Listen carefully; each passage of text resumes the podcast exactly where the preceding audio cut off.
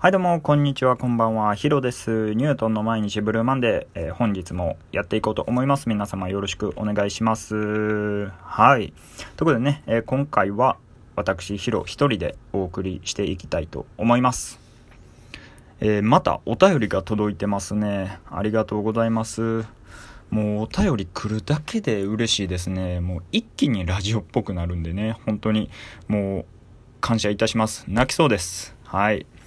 えー、お便りいただきました。え、上田ジャスコさんからですね。はい。えっと、この前、ライブ来てくださった方ですね。いや、もうめちゃくちゃ嬉しいな。ありがとうございますね。ライブでなんか色々アドバイスしていただきました。えー、最近、ヒロさんがめり込んでいることは何ですか？という質問ですね。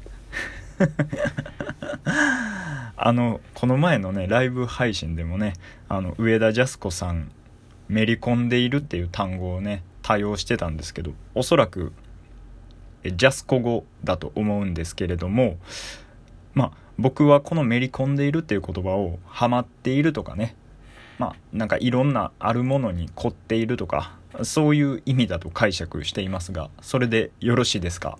えー、よろしいでしょうか？上田ジャスコさん。はい。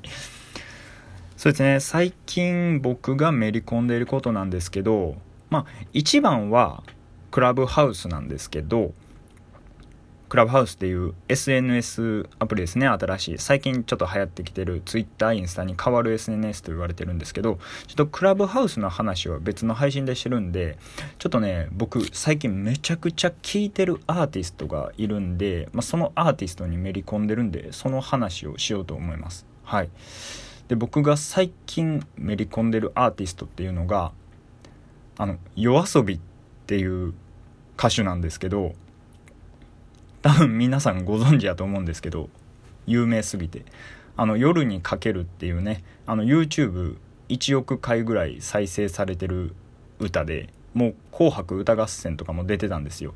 そのまあ夜遊びに本当にここ1ヶ月で初めて知って初めてハマり始めたという、まあ、そういう時代遅れの男です。基本的にねあのー、社畜なんでねもうテレビとかあんまり見ないんで何て言ったらいいんやろう。流行が1年遅れなんですよ。あの年末の歌番組とか「紅白」とか見て初めて知るみたいな。あの米津玄師の「レモン」も「紅白」で歌ってんの見て初めて知ったぐらいなんでもう本当に夜遊びっていうのは最近知ったっていう感じですね。うん。あのでその夜遊びが好きな理由がそのボーカルのいくらちゃんっていう子なんですけどめちゃくちゃ声がいいんですよね。うん。声が良すぎてもうたまらなく好きになってくるっていう、まあ、そういうちょっと現象ですね。僕基本的に声フェチなんであのまあ最初そのね夜遊び、まあ、いくらちゃんのビジュアルを見てもそんなに何も思わないんですけどえー、っとその声聞いてそのいろんな歌ってる歌を聴いてるうちにもうどんどん好きになっていくっていう。はい。僕これを愛子現象って言ってるんですけど。あのその歌ってる人の声がもう自分のなんやろ感性にピーンとあったらもうその人のなんかビジュアルとか人間性含めて全部好きになってしまうっていう、まあ、そういう現象が、はい、起こってしまいますね。うん。本当に声フェチな男です。基本的にその歌手とか歌い手とかあとまあラジオパーソナリティとかですね。FM とかでやってるラジオパーソナリティとかもそうなんですけどもうえー、声専攻で結構好きになることが多いですね。うん。例えば、あの、男性の歌手やったら、えー、っと、スピッツとか、あと、まあ、エレカシとかですかね。うん。そういう、なんか声いいじゃないですか。ああいう人たちって。あと、海外やったらね、海外のバンドでオアシスっていうのがいるんですけど、まあ、オアシスのリアム・ギャラガーの声とかも僕めっちゃ好きでよく聞いてますね。あと、まあ、女性やったらもうさっき言った愛子ですかね。愛子の声がもうめちゃくちゃ好きであの愛子の「パワー・オブ・ラブ」っていう歌知ってますか？パワー・オブ・ラブっていう歌があるんですけどそのまあ10めっちゃ前の歌ですよ。15年前ぐらいの歌なんですけどその「パワー・オブ・ラブ」の、えっと、一節にその「あなたが好き好き好き大好き」っていうね。あなたが好き好き好き大好きっていうそういうワンフレーズがあるんですけどそれをね大学の時ねイヤホンで一人聞きながらちょっとにやけてたっていうすごい気持ち悪い男でしたね。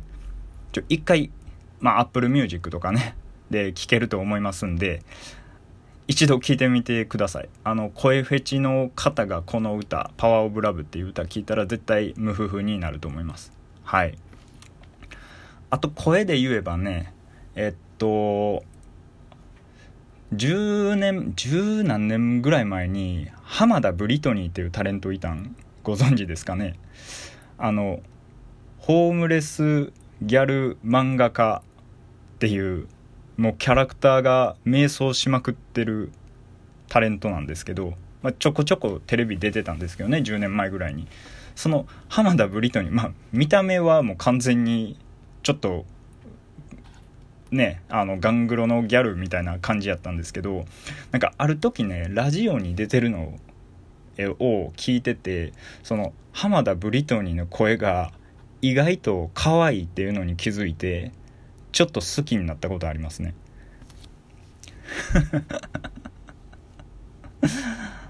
ねえ。